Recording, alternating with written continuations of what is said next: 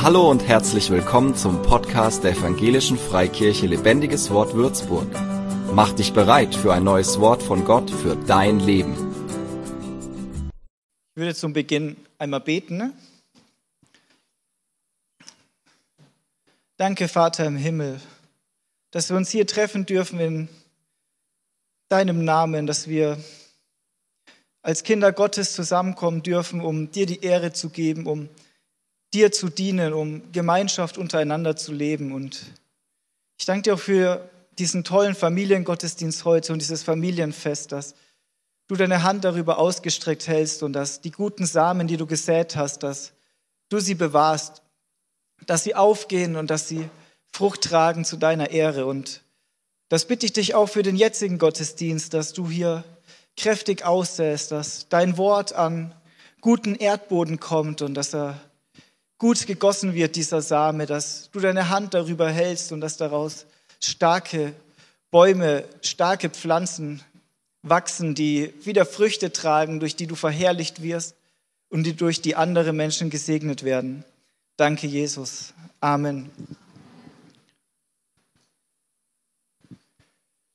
Ja, wir hatten dieses Wochenende eine Übernachtung in der Gemeinde mit den Jugendlichen. War richtig cool. Woo! Danke, gut gemacht. Ähm, und unser Thema dabei war dazu, die alle extrem interessant waren. Wenn euch sowas interessiert oder für eure Kinder relevant sein könnte, schickt sie gerne bei uns in der Jugend vorbei, immer am 1., am 3. und am 4. Freitag im Monat um 19.30 Uhr da drüben. Aber genug der Werbung. Ähm, das Thema ist Roots und das Thema für diese Predigt ist im Endeffekt Wurzeln schlagen und der Wachstum in unserer Beziehung zu Gott. Und wir fangen mal ganz am Beginn des neuen Lebens an. Gott rettet den Sünder da, wo er steht.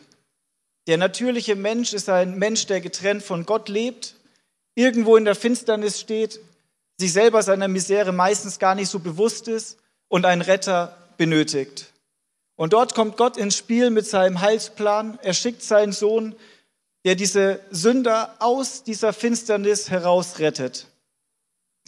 Doch wenn jetzt dieser Sünder gerettet wurde, ein Kind Gottes geworden ist, dann ist die Frage, was nun? Das Endziel eines Kindes Gottes ist es nicht, geistlich ein Kind zu bleiben, sondern geistlich erwachsen zu werden, geistlich verwandelt zu werden in das Ebenbild Jesu. Das ist Gottes Ziel für dein Leben, dass du das Ebenbild Jesu Christi wirst. Das ist ein Prozess, der das ganze Leben über andauert. Und am letzten Tag werden wir alle vollendet werden. Komplette Trennung von allem, was Sünde ist, von allem, was Leid ist, von allem, was Schmerz ist, von allem, was Krankheit ist. 100% Gegenwart Gottes. Das nennt sich Verherrlichung. Amen. Und wir sind alle Kinder Gottes in unserer Position zu Gott. Aber wir sollen nicht geistig Kinder bleiben, sondern wir sollen geistig erwachsen werden. Alter hat dabei nicht allzu viel zu sagen. Es gibt 50 Jahre alte Kinder und es gibt 10 Jahre junge Männer. Und wenn wir uns fragen, wie wir geistlich wachsen können und sollen, dann ist, glaube ich, die Grundlage dafür, worauf hast du dein Leben ausgerichtet? Ob die Grundlage für Wachstum da ist. Und da habe ich hier einen Bibelvers, der steht im Gleichnis in die Hand, jedem unterschiedlich viel. Da ist jemand, der gibt Verwaltern ein bisschen Geld in die Hand, jedem unterschiedlich viel und jeder soll damit gut wirtschaften und dann kommt er zurück und schaut, hey, was haben die draus gemacht? Und wir schauen einfach auf die, die gut mit dem Anvertrauten gewirtschaftet haben, was der Herr zu ihnen sagt. Der Herr sagt zu ihm, recht so, du guter und treuer Knecht. Du bist über wenigem treu gewesen, ich will dich über vieles setzen. Geh ein zur Freude deines Herrn. Und ich glaube, das ist das, was ein wahres Kind Gottes sich wünscht, worauf es sein Leben ausrichtet.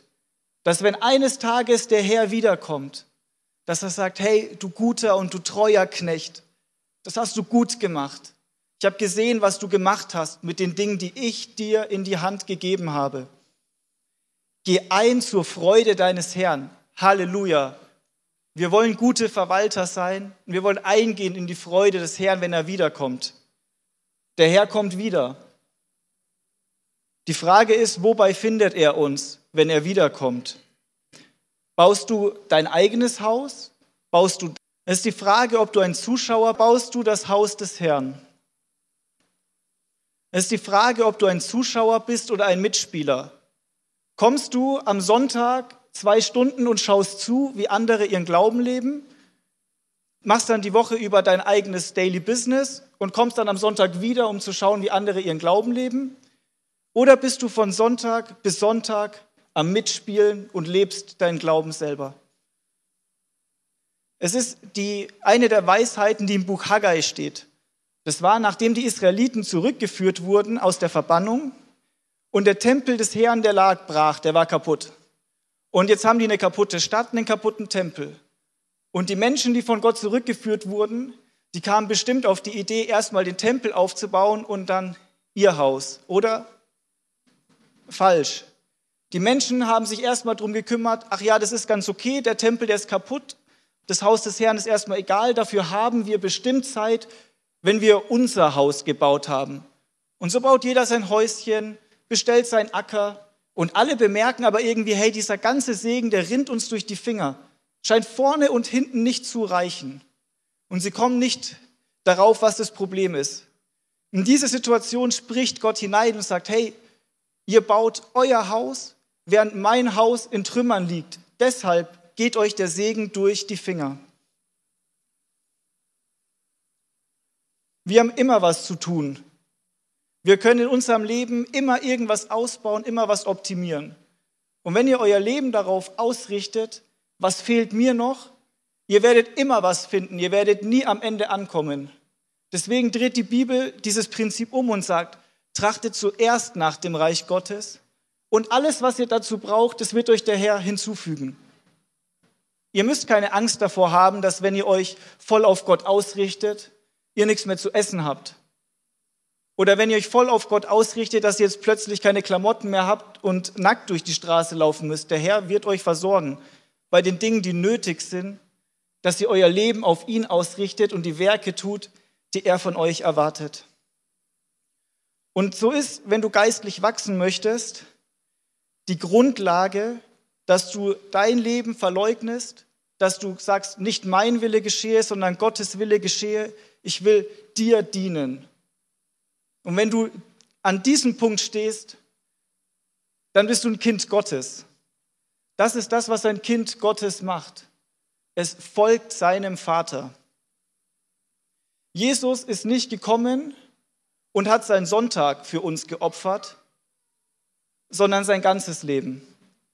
Und wenn wir zu Jesus gehören wollen, dann opfern wir auch nicht unseren Sonntag, sondern dann geben wir ihm unser ganzes Leben. Und wir denken oft von uns so gering und sagen, ja, das ist ja nicht viel, hätte ich mehr, dann könnte ich mehr. Und das hat sich der eine Verwalter in dem Gleichnis ausgedacht. Der sagt, hey, ich habe hier nur wenig bekommen, ich verbuddel das lieber und mache nichts damit. Hey, gib das, was Gott dir anvertraut hat. Gott rechnet nicht wie Menschen. Naja, und jetzt, wenn wir mal weiterspringen, wir sind Kinder Gottes und wir wollen diesen Weg des Wachstums gehen, wir wollen erwachsen werden. Und da nennt uns die Bibel drei Entwicklungspunkte. Das sind die Kinder, die jungen Männer und die Väter. Und wir werden uns alle dreimal angucken. Was macht junge, was macht Kinder aus? Kinder Gottes. Sie haben das Evangelium gehört, sie haben es erkannt und sie waren dem Aufruf des Evangeliums gehorsam. Sie haben den Vater erkannt Sie kennen Gott und sie haben eine lebendige Beziehung zu Gott. Du kannst nicht das Kind von jemandem sein, zu dem du nicht eine Beziehung hast. Zumindest nicht bei Gott. Und eine der typischsten Herausforderungen für das Kind, über die wollen wir jetzt sprechen. Und zwar am Beispiel Israel. Erinnert ihr euch, dass der Herr sein Volk aus der, Vergangen äh, aus der Gefangenschaft befreit hat, aus Ägypten, durch die Wüste geführt, wir kürzen es ab, und dann in das verheißene Land reingebracht hat. Und was war die erste Aufgabe, die das Volk im verheißenen Land hatte? Weiß das jemand? Die Götzen rauswerfen, die Feinde rauswerfen. Genau. Die Feinde müssen aus dem Land raus. Denn in diesem verheißenen Land, in das das Volk gekommen ist, das sind Feinde. Und Gott weiß, dass wenn du diese Feinde da drin lässt, dann wirst du dich früher oder später mit denen vermischen, die werden dich angreifen, du wirst verschiedenste Arten von Problemen haben und das wichtigsten Aufgaben eines Kindes Gottes nach der Beziehung mit dem Vater, das Land frei zu machen, die Götzen rauszuwerfen, die Axt an die Wurzel zu setzen und draufzuschlagen. Kinder Gottes kommen aus der Welt, sie sind errettet, aber das sind noch Dinge im Leben, die nicht gut sind. Und diese Dinge müssen raus, weil sie den Wurzelwachstum, den gesamten Wachstum behindern, vielleicht sogar dieses frisch gepflanzte Ding komplett vom Weg abbringen können.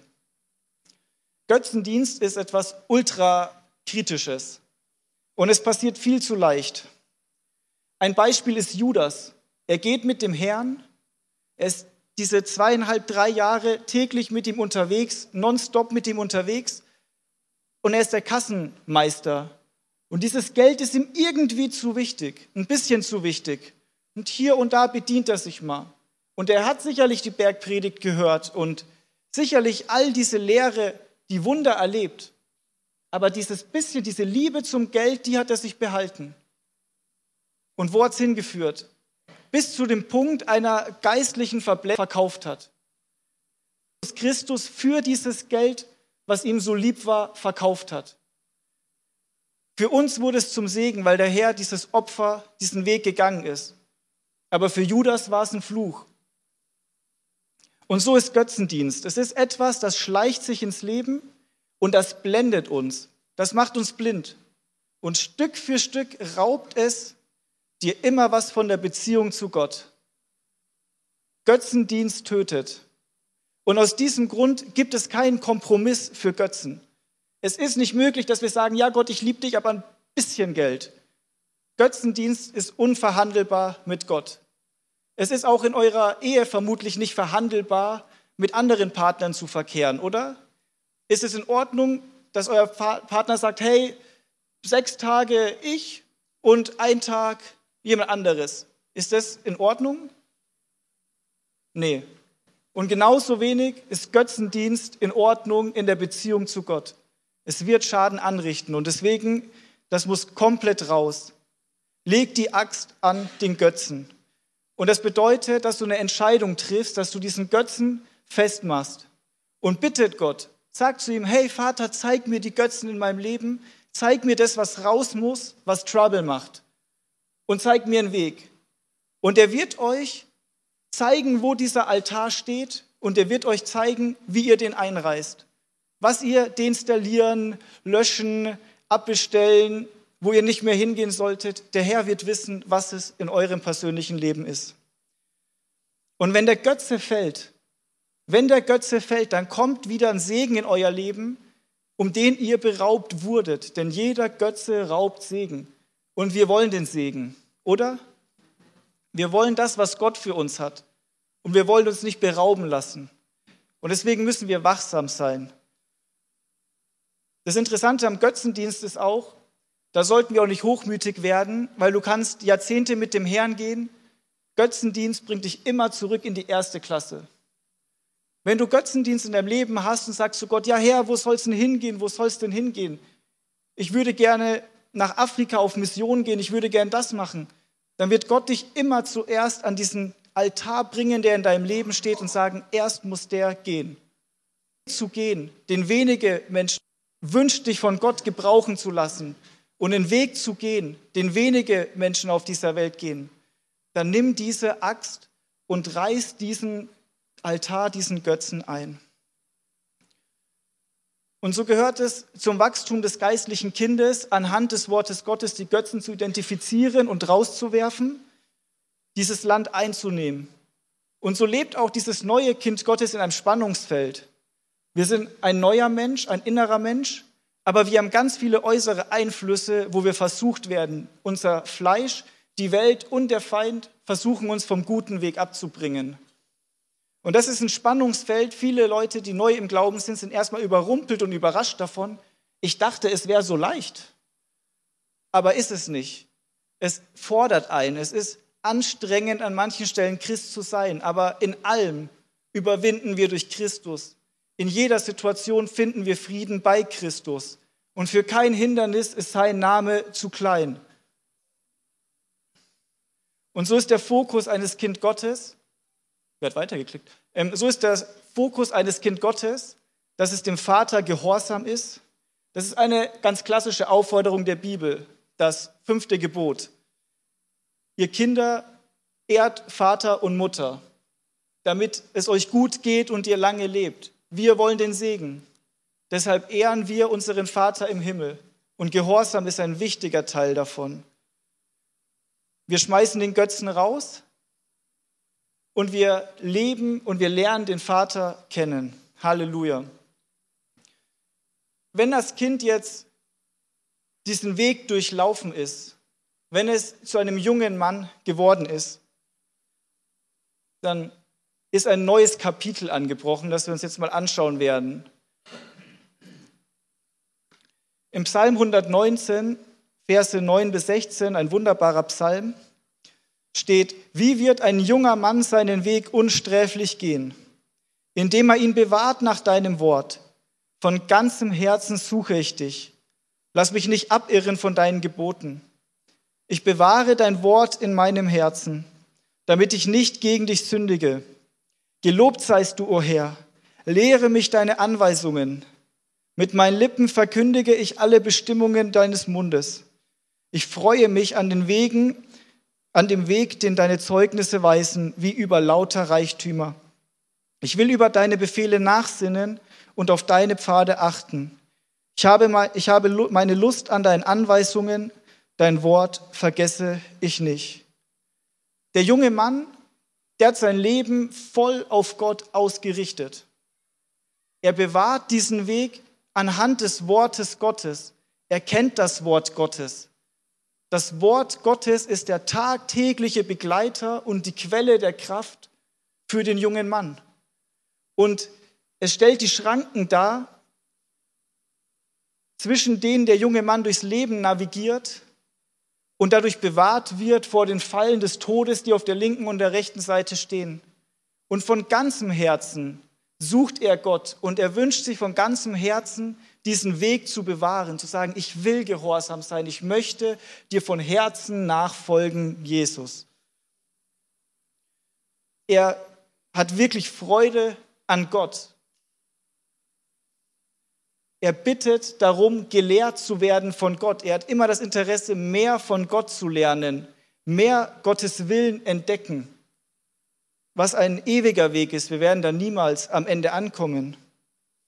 Und dann kommt was Interessantes. Mit seinen Lippen verkündigt er alle Bestimmungen deines Mundes. Er erzählt auch davon, von den Dingen, die der Herr ihm gezeigt hat, von den Dingen, die er bereichert wurde, die gibt er weiter an die Menschen um ihn herum. Er verkündigt. Da kommt Berufung ins Spiel. Der junge Mann bleibt nicht zu Hause sitzen, sondern der ist auf einem Weg, der Herr mit ihm gehen will. Und da ist kein Götze, der ihn aufhalten kann. Er freut sich an dem Weg, den deine Zeugnisse weisen wie über lauter Reichtümer. Nicht das Finanzielle, nicht der Wohlstand, nicht weltliche Güter sind die Freude des jungen Mannes, sondern das, was von Gott kommt.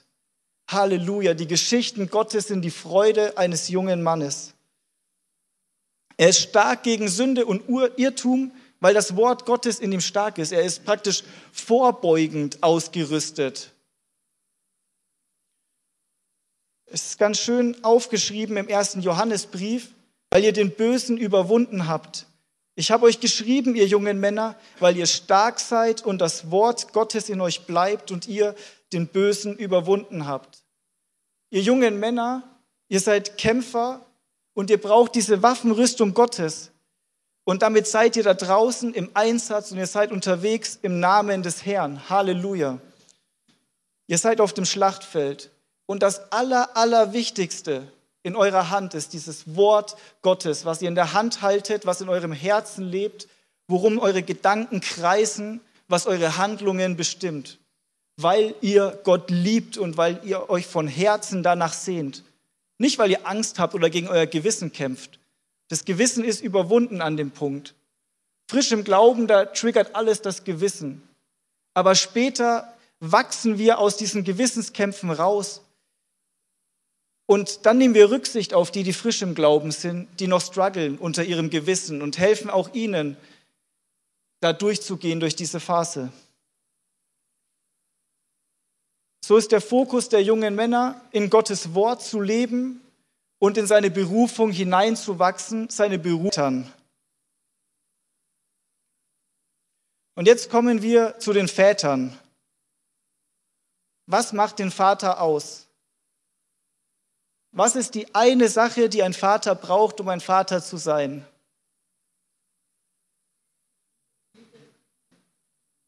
Kinder. Es gibt leider wenig Väter.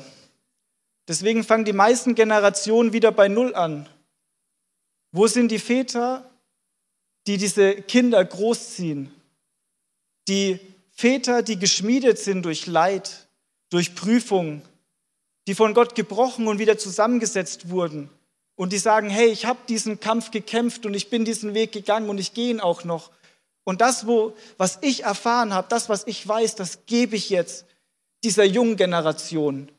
Diese junge Generation, die dieses verheißene Land gerade einnimmt, die stärke ich mit allem, womit der Herr mich gesegnet hat. Das sind eure drei und fünf Talente, die ihr da einsetzen könnt und solltet. Väter haben die tiefste Erkenntnis Gottes. Sie kennen den Vater. Sie wissen, was es heißt, auch mit Gott einzustehen was es heißt, in den Riss zu treten, in Fürbitte einzustehen für andere. Und eben die wichtigste Aufgabe, der Vater, er lehrt und er zieht Kinder groß. Und wir sehen das Prinzip durch die ganze Bibel. Da tauchten Josua bei Mose auf, Paulus, Timotheus, Petrus nennt Markus, den er lieb gewonnen hat, wie ein Kind, der ihn begleitet hat auf diesen Reisen. Paulus nennt die Korinther und in seinen Briefen auch andere seine Kinder. Es gibt keinen Vater ohne Kind. Und es gibt keinen guten Vater, der sein Kind nicht erzieht.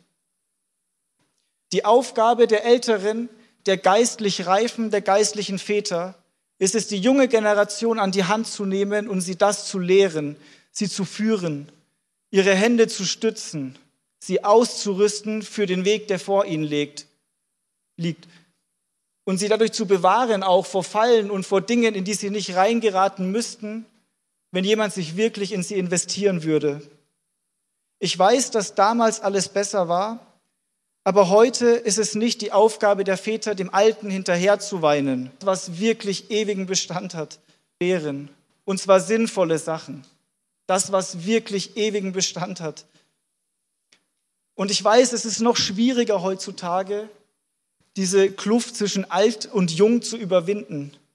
Und die meisten Jüngeren werden nicht auf euch zukommen. Ich glaube, ihr Alten, ihr dürft diese Aufgabe wahrnehmen, euch von Gott diese Jüngeren zeigen zu lassen und auf sie zuzugehen.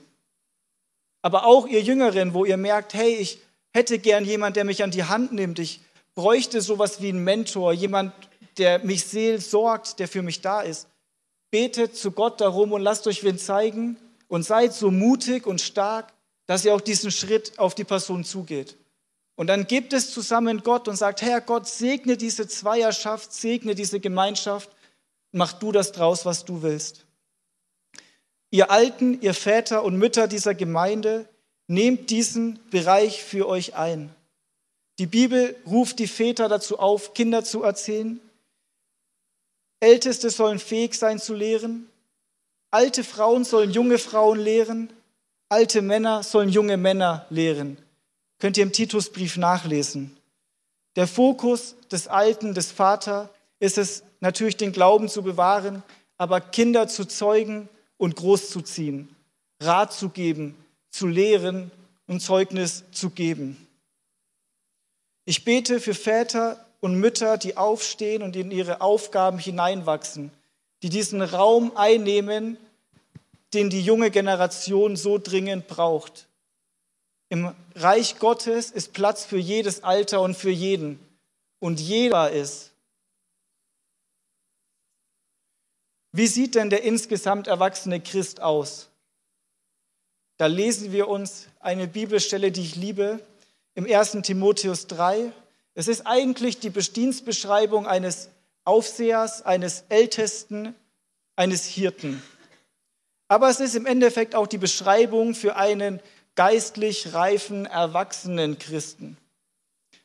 Also nur weil ihr keine Älteste seid, kommt ihr nicht daran da vorbei, danach zu streben und euch daran ein Vorbild zu nehmen.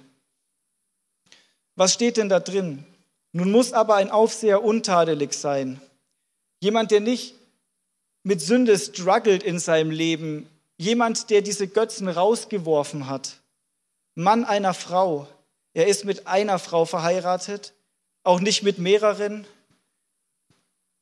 Er hat eine Familie oder er sollte eine Familie haben. Es gibt auch, es bedeutet nicht, dass ihr nicht reife Christen sein könnt ohne Familie. Aber Familie hat einen extrem wichtigen Platz im Reich Gottes. Sehen wir daran, dass im Garten Eden die Familie eingesetzt wird, dass wir non Vater, der Sohn, das familiärste Bild, das wir haben können. Wie sollen die jungen Menschen an den liebenden Vater glauben, wenn sie selber keinen liebenden Vater haben? Wenn sie Vater nur daher kennen, nach Aufmerksamkeit und Lob irgendwie drum zu kämpfen und dafür schon Unfug zu machen, nur um ein wenig Aufmerksamkeit abzubekommen, das schadet den Kindern. Und so soll der Älteste, so soll der reife Christ gesund Familie leben. Er sollte nüchtern sein. Das bedeutet, er ist nicht beeinflusst von der Welt, er ist nicht trunken von irgendwelchen fremden Einflüssen, sondern er ist frei für Gott und durch Gott. Er ist besonnen, anständig, gastfreundlich. Er guckt auch auf die anderen. Gastfreundlichkeit. Das, was ich bekommen habe von Gott, damit segne ich andere. Er ist fähig zu lehren. Er nimmt diese Lehraufgabe auch ernst. Er ist nicht der Trunkenheit ergebend. Er ist nicht gewalttätig, nicht nach schändlichem Gewinn strebend. Da haben wir wieder die Liebe zu Geld, aber hier auch dieser Fokus auf, er ist kein Betrüger, er gaunert sich da nicht durch die Welt, sondern er geht diesen Weg gerade. Er sucht den wahren Gewinn. Niemand, der dieses Geld zu hoch hebt, einer, der seinem eigenen Haus gut vorsteht und die Kinder in Unterordnung hält mit aller Ehrbarkeit. Der reife Christ nimmt die Aufgabe in seiner Familie ernst und er nimmt sie ein. Und er guckt, hey Gott, was sagt denn dein Wort über meine Rolle und wie kann ich da reinwachsen? Das Wort Gottes ist der Maßstab und das Wort Gottes weist uns darin den Weg. Wenn jemand seinem eigenen Haus nicht vorzustehen weiß, wie wird er für die Gemeinde Gottes sorgen? Es soll kein Neubekehrter sein, damit er nicht aufgeblasen wird und in das Gericht des Teufels fällt. Hochmut, Götzendienst, das sind straight zurück in die erste Klasse Themen. Bis wir da raus sind, dann geht es wieder da weiter, wo wir aufgehört haben. Er muss aber auch ein gutes Zeugnis haben von denen außerhalb der Gemeinde, damit er nicht in üble Nachrede und in die Fallstricke des Teufels gerät. Wir Christen sollten in der Welt nicht dafür bekannt sein, dass wir Rambazamba machen und überall draufhauen sondern die Leute sollten was Gutes hinter unserem Rücken reden. Und wenn sie sich an unserem Glauben stören, dann können wir es nicht anders tun und auch das ist verhießen. Aber der Christ bewahrt ein gutes Zeugnis. Er ist Licht und Salz in der Welt. Die Menschen in der Welt, die werden Gott darüber definieren, wie du ihnen begegnest, wenn du ihnen sagst, dass du Christ bist. Ein interessanter Vers ist noch der Vers 10, der steht weiter unten bei der Beschreibung der Diakone. Ich habe ihn hier aber mit reingenommen, denn diese sollen zuerst erprobt werden, dann sollen sie dienen, wenn sie untadelig sind. Es gibt Prüfungen im Reich Gottes. Gott prüft seine Kinder. Nicht, um uns irgendwas Böses anzudichten oder um uns irgendwo zu verurteilen, sondern um zu prüfen, ob das Wort Fleisch wurde, ob wir wirklich das angenommen haben. Es stärkt uns, wenn wir geprüft werden. Und wir sehen interessante Prüfungen in der Bibel. Gott gibt uns manchmal die Dinge, die wir begehren, die eigentlich keine Sünde sind. Beispiel Abraham und Isaak. Da steckt noch viel mehr drin. Aber Gott gibt Abraham diesen Isaak, diesen Sohn der Verheißung, den er sich so lange gewünscht hat. Und dann sagt er, und jetzt leg ihn da oben auf diesen Altar. Boah, was ist das für eine krasse Prüfung? Wie wäre der Segen geflossen, wenn Abraham diese Prüfung nicht bestanden hätte, wenn er nicht diesen Weg da hochgegangen wäre? Probt durch das Leben und durch die Umstände. Und er bewährt sich darin durch den Glauben, durch die Kraft des Herrn, nicht durch seine eigene Kraft oder unser eigenes Vermögen, irgendwas zu tun. Und so sind wir am Ende angelangt. Als abschließende Worte, wir sollten danach streben, reif zu werden. Wir sollten danach streben, geistlich zu wachsen. Und die Grundbasis dafür ist immer eure Beziehung zu Gott.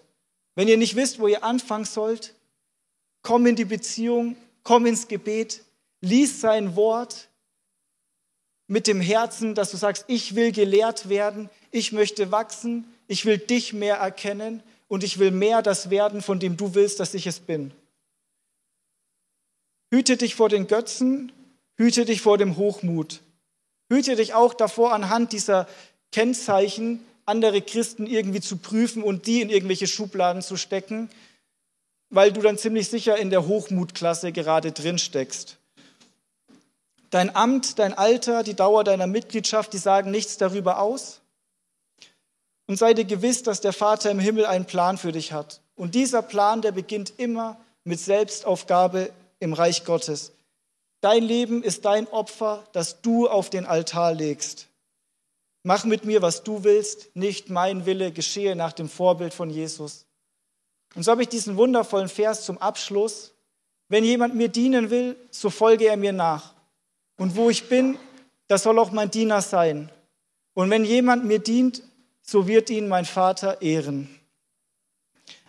Amen. Heiliger Vater, ich danke dir für dein Wort. Ich danke dir dafür, dass du Kinder hast und dass deine Kinder so wundervoll sind. Ich danke dir, dass du deine Kinder segnest und durch sie die Welt segnest dass dieses Licht, was du hast, von ihnen in diese Welt getragen wird. Und ich danke dir, dass du uns dein Wort gegeben hast und ich bitte dich, dass du uns alle hier anweist in dieser, auf dieser Reise nach Wachstum, nach Reife, dass du uns jedem persönlich zeigst, was unser Next Step ist, wo wir angreifen sollen, wo wir die Ruhe zu dir suchen sollen, wo wir zurückkehren sollen an dein Wort an welchen Götzen die Axt anzulegen gilt. Leite uns und lehre uns und bewahr uns. Wir bitten dich um deine Rechtweisung, um deine Leitung. Und wir danken dir, dass du dieser gute Vater bist, der seine Kinder niemals aufgibt.